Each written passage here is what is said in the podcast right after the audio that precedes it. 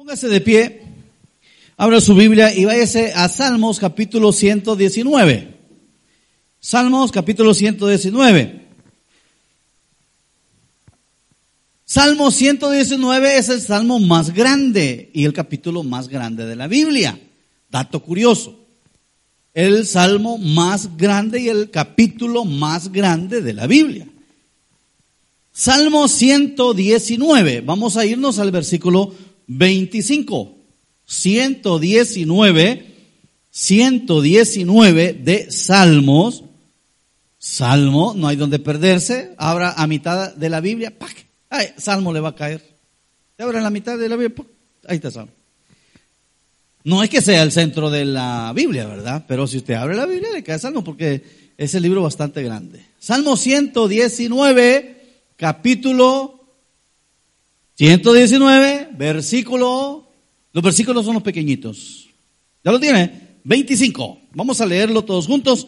Lo leemos en el nombre del Padre, del Hijo y del Espíritu Santo. Abatida hasta el polvo está mi alma. Vivifícame según tu palabra. ¿Lo volvemos a leer? Abatida hasta el polvo está mi alma vivifícame según tu palabra. Oremos, Padre, gracias te damos, Señor, en esta hora, por permitirnos, por darnos el privilegio de poder abrir tu palabra, de poder estar enfrente de tu palabra. Y hoy te pedimos, Señor, que al abrir nuestra boca nos sea dada palabra para dar a conocer el misterio del Evangelio. Queremos, Padre Santo, salir de este lugar edificados, llenos, Padre, de ti, que allá afuera, mi Dios, podamos poner en práctica lo que aquí aprendemos. Que allá afuera, mi Dios, podamos edificarnos también a través de tu palabra. Que podamos, mi Dios, enseñar a muchas personas, Padre, esta palabra. Quédate con nosotros, bendito Rey, en el nombre del Padre, del Hijo y del Espíritu Santo te lo hemos pedido. Amén y amén. Puede sentarse. El título de este eh, mensaje es una pregunta y yo quiero que le diga a usted al que está a la par, ¿cómo estás? Pregúntele, hermano, ¿cómo estás? le pregunto yo, hermano, ¿cómo está? Mire, le, viene, le viene automático decir, bien. Amén. Bien. Bien. Vea las caras de los hermanos. Hay un dicho que dice, cara vemos. Lo que dice la hermanita es cierto, estamos vivos, pero no sabemos lo que tiene nuestro corazón. Nuestro corazón está angustiado. Nuestro corazón está mal. Entonces la pregunta que viene acá es, ¿cómo estás? Pero siendo sincero, siendo sincero con Dios y conmigo mismo, no estamos bien. Hay algo que nos está robando la bendición. Hay algo que nos está robando el gozo. Lo que pasa es que muchas veces nosotros somos o no, queremos dar nuestro brazo a torcer. ¿Está bien? Sí, yo estoy bien. Mentira, hermano. Grandes achacos que tenemos en nuestro cuerpo, ¿verdad? Si ya no caminamos, hermano. Si ya no respiramos. Si ya nos cansamos porque ya estamos viejos. Entonces estamos mal. ¿Por qué? Porque estamos ya entrando a la tercera y cuarta edad. ¿Verdad? Hermano, los jóvenes, ¿cómo están? Bien, mentira. Mentira, no están bien. Hay algo que les está robando su corazón. Puede ser aquella muchachita, puede ser aquel muchachito, les está robando el corazón. Entonces, no estamos bien. Pero yo quiero que le vuelva a preguntar a su vecino, ¿cómo estás? Ahora, a lo mejor no se va a confesar con el hermano, pero nos vamos a confesar con Dios. Si le preguntamos a alguien particular, ¿cómo estás? Él nos responde, bien. Mm. Pero si nosotros tuviéramos la oportunidad de escudriñar el corazón de cada una de las personas, nos daríamos cuenta que esa persona no está bien del corazón. ¿Por qué? porque en el corazón guardamos tantas cosas que no nos permite estar bien. Resentimiento, odio, celo, raíces de amargura, los tenemos a dónde? En nuestro corazón. Lo que pasa es que nosotros decimos bien porque lo vemos desde el punto de vista material.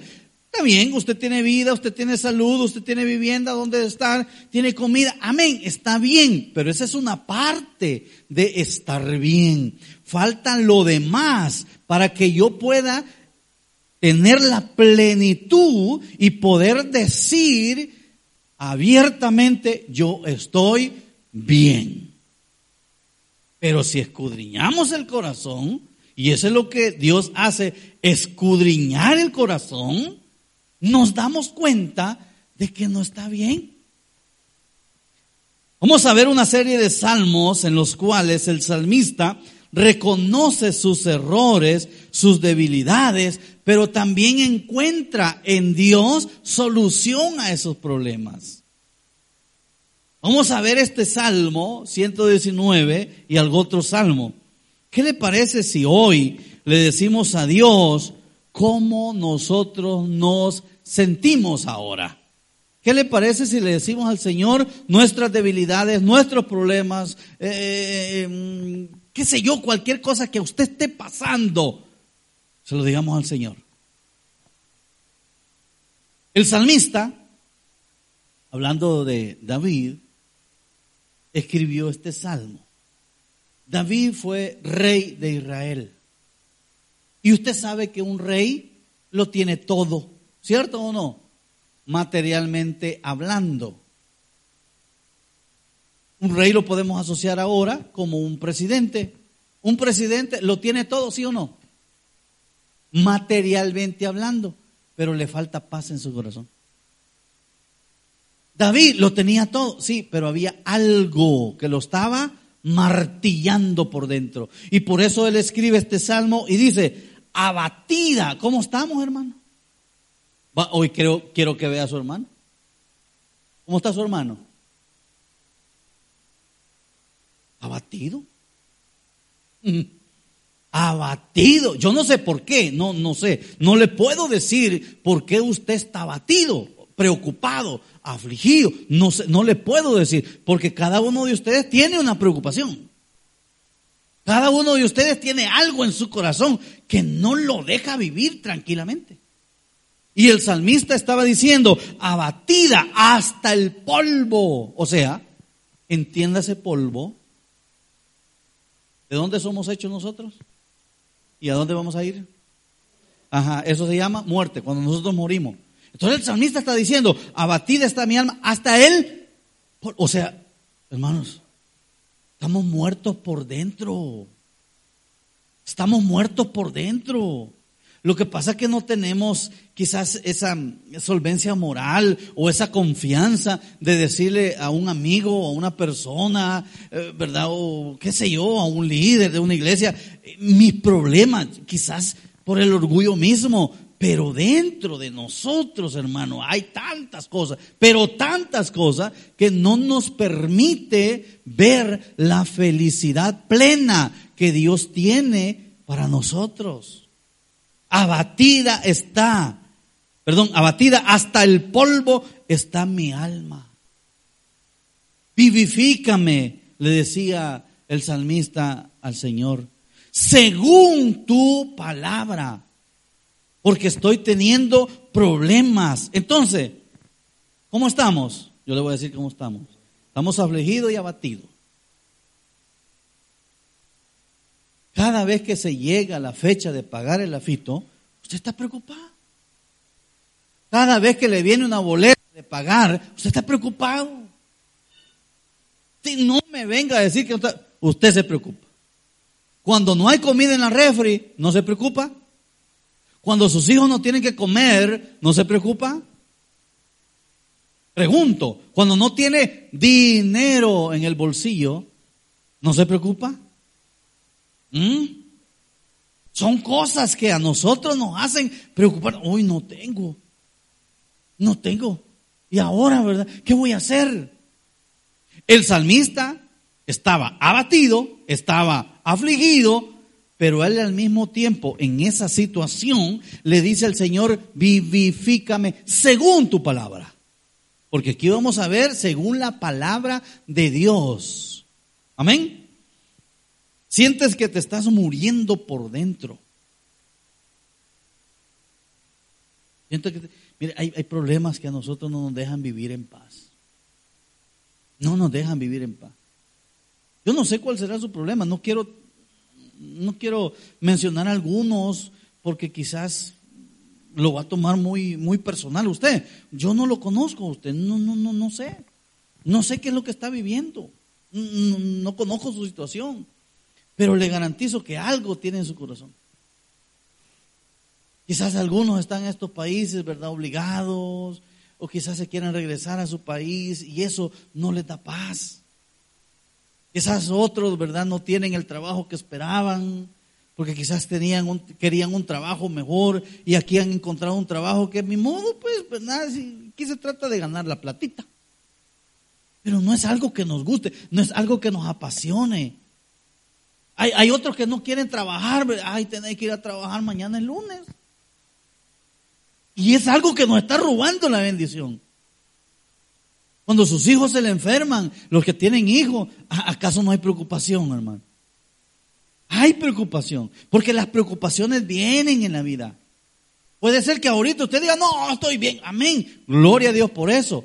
Y pidámosle al Señor, vivifícame según tu palabra, pidámosle al Señor que así como estamos, si usted está bien, si dice que está bien, así como estamos, sigamos viviendo todo este tiempo.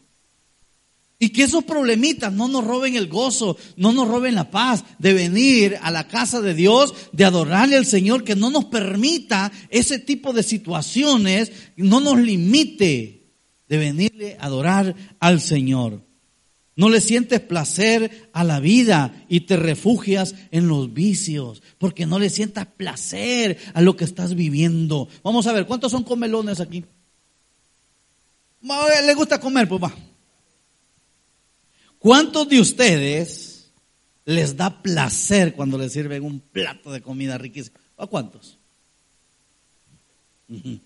Entonces, ¿me entiende qué es placer? ¿Me entiende qué es placer? ¿Ok? Para los que están o para los que estuvieron enamorados. Si uno les daba placer cuando veían ese príncipe azul, ¿verdad? ¿Sí o no? Uy, te sentías maripositas en el estómago, ¿verdad? Ay, decía ay. Y no veía la hora, ¿verdad? Para verlo. Ya después ya no. Hágase un lado, le dice a uno, va. Hágase ya, ¿verdad? Ya viene el calor, ¿verdad? Vamos a poner una división en la cama, ¿verdad? Una división, ¿por qué? Ya no, el calor ya no. Antes no importaba, sudando los dos. Pero ahí estaban, ¿verdad? Bien apretados, empiernados. Pero sí o no que eso, ay, decía usted, ay, ¿y cuándo lo voy a ver? ¿O cuándo la voy a ver, verdad? Todos los días la veía. Tres veces al día. ¿Y cuándo la voy a ver, verdad? ¿Eh? ¿Me entiende que es placer? ¿Ok? ¿Entiende qué es placer? Ahora, la vida nosotros ya no le encontramos placer. ¿Y qué es lo que hacemos? ¿Qué es lo que hacen algunos? Se refugian en qué? En los vicios. Y esa no es la salida a un problema. No, no, no. Esa no es la salida. Algunos dicen, yo tenía bastantes amigos, eh, que hoy ya, ya, ya no son mis amigos porque como hoy ya soy cristiano, yo aleluya, pandereta, loco. Ya, eh, eh, ¿Me entiendes? Yo estoy en otro mundo, ellos no, ¿verdad? Entonces, y, y a veces cuando yo ya, ya empecé a ir a la iglesia, después yo les preguntaba a ellos, pregunta tonta. Y les decía, mire, ¿por qué seguís tomando? Ay, es que me dejó mi mujer. ¿Y qué tiene que te ha dejado tu mujer? Buscate otra. amén o no amén. Estoy hablando en el mundo, no aquí. Ah, no, hago la aclaración, porque después van a decir, no, el pastor ha dicho que te deje, que me busque otra. Estoy hablando del mundo. Yo le preguntaba a mis amigos del mundo, o sea, los que están allá. Y le decía, ¿por qué seguís tomando? Vení, Cristo te ama. No, es que esto, lo otro, que aquí, que allá. Le digo yo, ¿cuál es el problema? ¿Por qué te estás refugiando en eso? Todavía hace unos días atrás, hace unos meses atrás, un buen amigo mío, buen amigo mío, eh, estudiamos juntos Y, y un hermano de él me dice, y mira, fíjate que eh, fulano de tal me dice, eh, bueno, yo con toda la familia era bien amigo, pero con él éramos bien allegaditos.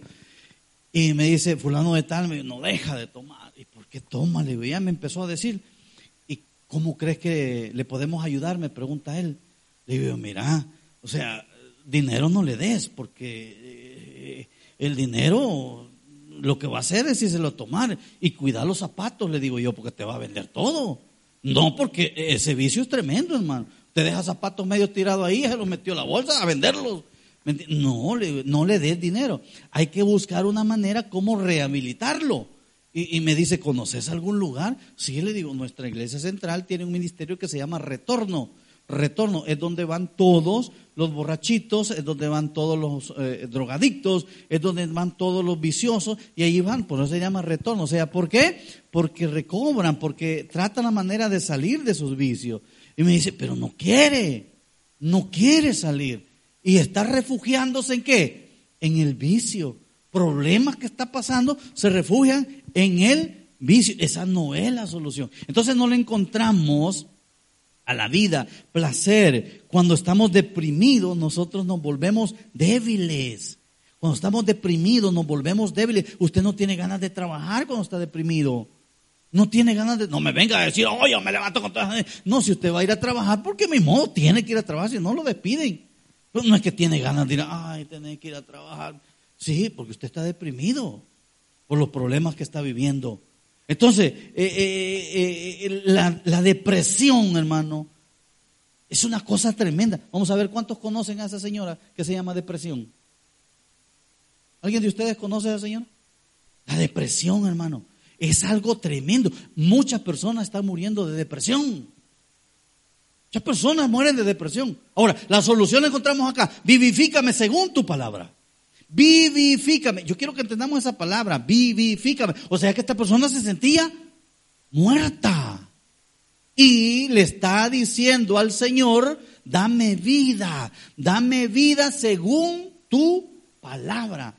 Yo quiero seguir viviendo, yo quiero seguir sirviéndote, pero según tu palabra, no a la manera mía, sino a la manera de Cristo. Busque, váyase adelantito siempre en el Salmo 119, pero busque el, el, versículo 107.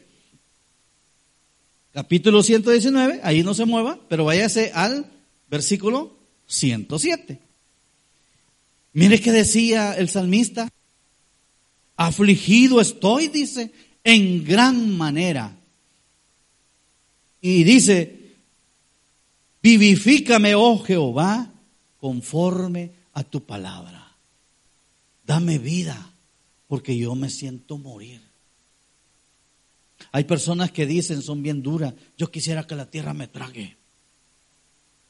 Ya no, ya no quiero vivir.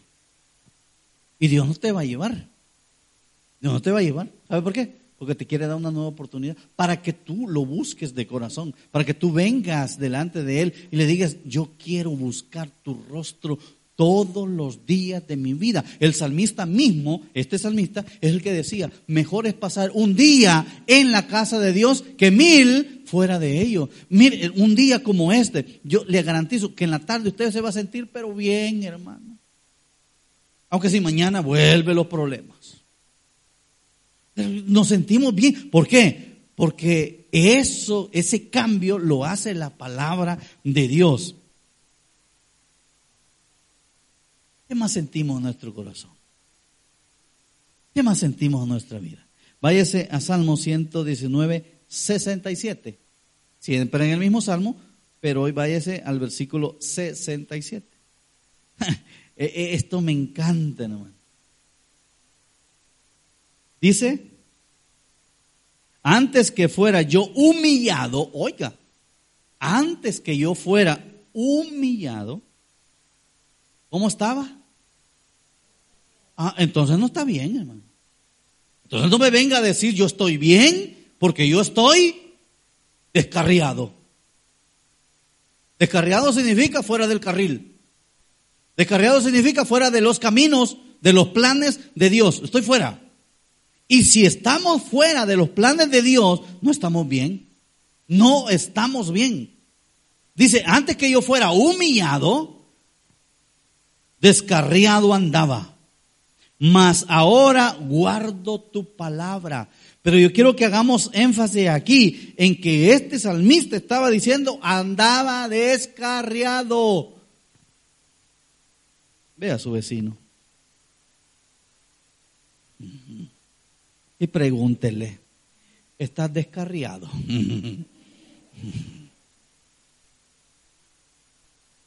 ¿Por qué, hermano? Porque cuando nosotros estamos fuera de los planes de Dios nos vienen un montón de cosas. Y por eso es que no le sentimos gusto a la vida. ¿Por qué? Porque estamos fuera de los planes de Dios. Pregunto, ¿es o fue el plan de Dios que usted estuviera en este país? ¿Es o fue o lo hizo a la brava? No, ya me voy a... Y allá, por allá mandó un angelito el Señor, mira, no te vayas, te va a ir mal. No, no, no, no, no. Otro angelito que Dios mandó, mira, mejor quédate aquí el que sea frijolitos tenés, ¿verdad? Usted se vino en contra de la voluntad de Dios. Hoy está sufriendo las consecuencias. Pero otros, a lo mejor sí fue la voluntad de Dios. No, yo me voy a ir, ¿verdad? Yo me voy a ir, porque mucho es la voluntad de Dios. ¿Y qué es lo que están haciendo ahorita? Sirviéndole al Señor. Ah, entonces es la voluntad de Dios.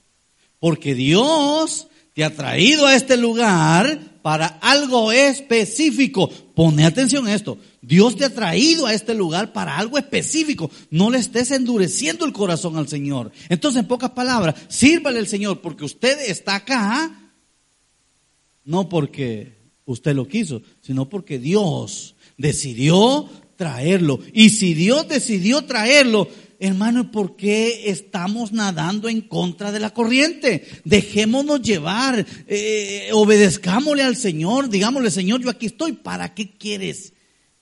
¿Qué quiere que yo haga? Y él le va a decir, si es la voluntad de Dios, repito, si no es la voluntad de Dios, usted todo el tiempo va a andar descarriado. Todo el tiempo andar descarriado, de un trabajo al otro, de una casa al otro, de una familia a otra, de un lugar a otro, de un país a otro, de un pueblo a otro, y va a andar como que es veleta, de un lado para otro. ¿Por qué? Pues no tiene bendición de Dios. Andamos descarriados. ¿Cuántos hijos habemos acá? No, todos somos hijos, pues. ¿Cuántos de nosotros nos descarriamos de la familia? Ahí estaba la mamacita diciéndonos, hijo, no te vayas, hija, no te vayas, hija, mira aquí, hija, mira acá, acá lo tenés todo, etcétera, etcétera. Ah, no, yo tengo 18 años, me voy, me voy, me voy. Vaya, pues, váyase. Allá está todo apaleado disculpe la frase, todo orinado de borracho. Allá. Y después dice, ay, pobrecito mío, pobrecito mango. Él buscó ese camino, ay, que aguante. ¿Para qué buscó ese camino? Tantas veces que se le dice, no se vaya. ¿Cuántas veces le dice la palabra de Dios, hijo, quédate donde estás, no se mueva de donde está? Dígale a su vecino, no se mueva de donde está. No se mueva, hermano. No se mueva. El día que usted se mueva, de esa silla, va a ver lo que es duro. Porque vamos a estar fuera de la voluntad de Dios. Aquí está la cobertura de Dios. Yo la cobertura de Dios muchas veces lo he explicado y lo voy a volver a explicar y se lo voy a volver a mencionar. La cobertura de Dios yo la asocio como una bolita de cristal, ¿ok?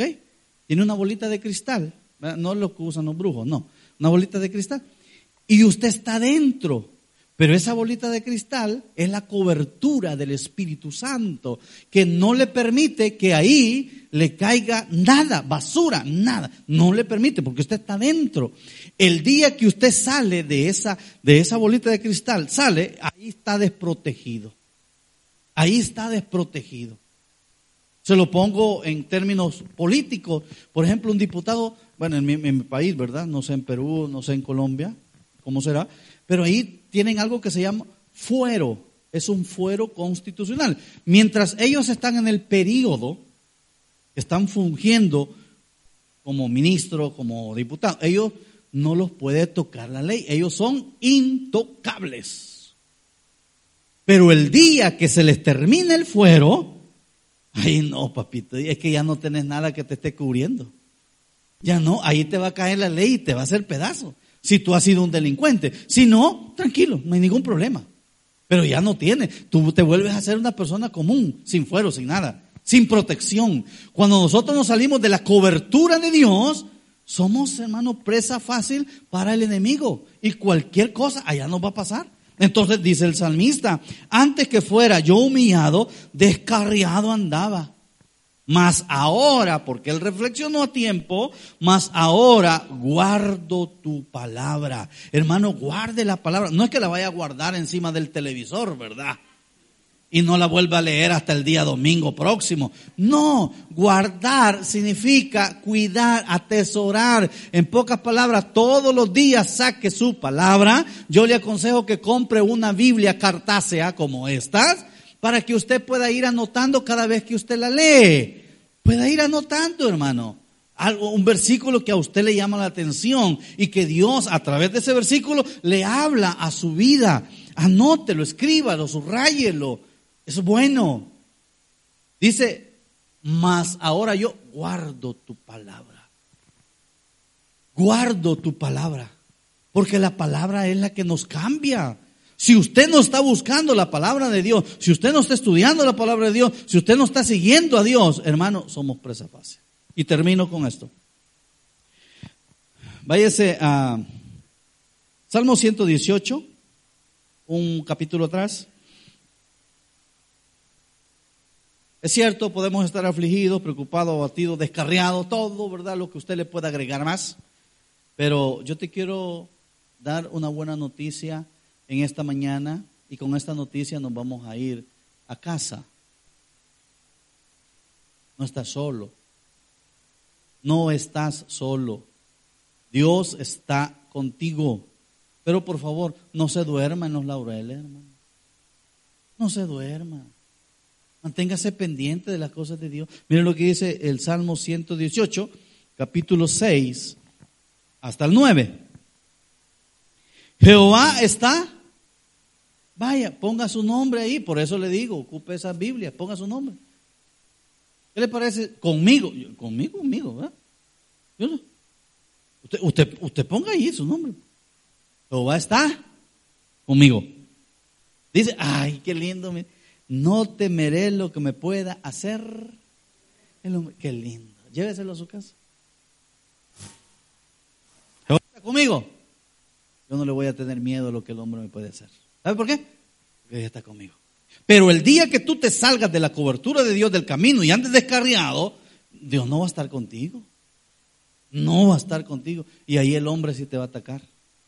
Ahí el hombre te va a levantar un chisme, te va a hacer esto, te va a golpear, te va a insultar, te, va a hacer un montón de cosas. Te va a vencer, te va, te, va a destrozar. Si tú te sales. Y la opción no tienes tú. aquí nadie estamos obligando. Eres tú que tienes que decidir o quedarte o salirte. Pero acá el Salmo me está diciendo que Jehová está conmigo, no temeré lo que me puede hacer el hombre. Siete, Jehová está conmigo, entre los que me ayudan. Jehová está conmigo. Hay muchos que, que, nos confiamos, ¿verdad? Ah, no, si está mamá, está papá, está mi hermano, está mi tío, mi primo. No, yo no me preocupo de eso. Mm. Entre los que te ayudan. Está bien, Dios los pone en tu camino. Pero ojo, no van a ser eternos. No van a ser eternos. Hoy te están ayudando, ya mañana se van a aburrir. Hoy te tienen bien, ya mañana ya te... ¿A qué va a ir, hijo? Ponga mucha atención a eso. ¿Qué es lo que dice el Señor? Jehová está conmigo. Ah, pero si Jehová está conmigo, ¿qué dijimos en el versículo anterior? Yo no le voy a tener miedo a lo que me pueda hacer el hombre, porque Dios está conmigo. Y seguimos. Por tanto, yo veré mi deseo en los que me aborrecen. Versículo 8. Mejor es confiar en Jehová que confiar en el hombre. Dice la palabra del Señor también, maldito el hombre que confía en el hombre. Usted no tiene que andar confiando en el hombre, tiene que confiar en Dios. Y aquí el Salmo me lo está reafirmando. Dice, mejor es confiar en Jehová que confiar en el hombre. Mejor es confiar en Jehová que confiar en príncipes. Mejor es confiar en Dios. Llévese esto. Puedes estar afligido, preocupado, abatido, descarriado, pero Dios está contigo. Pero Dios está contigo. No se te olvide eso. Dios está contigo. Y si Dios está contigo, ¿quién en contra de mí? Pues nadie. Si Dios está conmigo, ¿quién en contra de mí? No hay nadie. Y yo voy a confiar en quién? En Dios, no en el hombre. Ay, el hermanita ha quedado que me va a conseguir trabajo, la hermanita. Mango, no te lo va a conseguir. No, se lo va a dar a otra persona. Pero cuando tú dices, uh, Dios me tiene un buen trabajo, ahí estamos hablando nuestro idioma, ¿ves? Porque es Dios que te va a bendecir. Yo tengo que poner la confianza en quién? En Dios. Porque nosotros los hombres prometemos, prometemos como políticos. Prometemos, prometemos, prometemos y nunca hacemos. ¿Eh? No me busque este, solamente se lo voy a leer. Proverbios 11, 28 dice, el que confía en sus riquezas caerá el que confía en sus riquezas caerá. Mas los justos reverdecerán como ramas. Aquí viene la pregunta. ¿En qué estás confiando tú? ¿Cómo estás ahorita? ¿Estás bien? Gloria a Dios. ¿Estás mal? ¿En quién estás confiando? Yo voy a confiar en Dios. A partir de ahora, mi confianza va a estar puesta siempre en Dios. Y si yo confío en el Señor, que se venga lo que se quiera venir. Porque yo sé que mi Dios me va a sacar de esa situación en la que yo me encuentro. Denle un fuerte aplauso al Señor. Vamos a orar. Padre, gracias te damos, Señor, por tu palabra, por enseñarnos y ser realistas y vernos nosotros cómo estamos por dentro ¿Cómo está usted? Dígaselo al Señor. En estos momentos es una es un momento especial en donde usted le puede decir al Señor sus problemas. En donde usted le puede decir al Señor cómo usted se siente por dentro. Por dentro. Vengamos delante del Señor. Vengamos al altar de Dios y digámosle, Señor, estos son mis problemas, estas son mis dificultades. Ayúdame, Padre Santo, a poder salir de ellos. ¿Qué tiene que hacer usted, mi amado hermano o amigo que nos sintoniza o que está en este lugar? Yo le voy a hacer una invitación para que usted pueda recibir la bendición de Dios.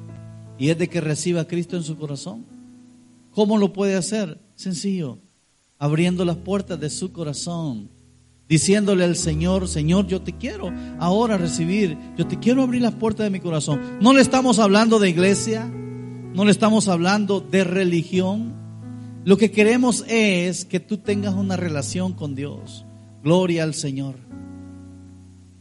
Lo que nosotros queremos es que tú tengas una relación con Dios. No endurezcamos nuestro corazón al Señor. Queremos estar mejor, queremos estar bien. Bueno, nada nos cuesta decirle al Señor, aquí estoy, gloria al Señor.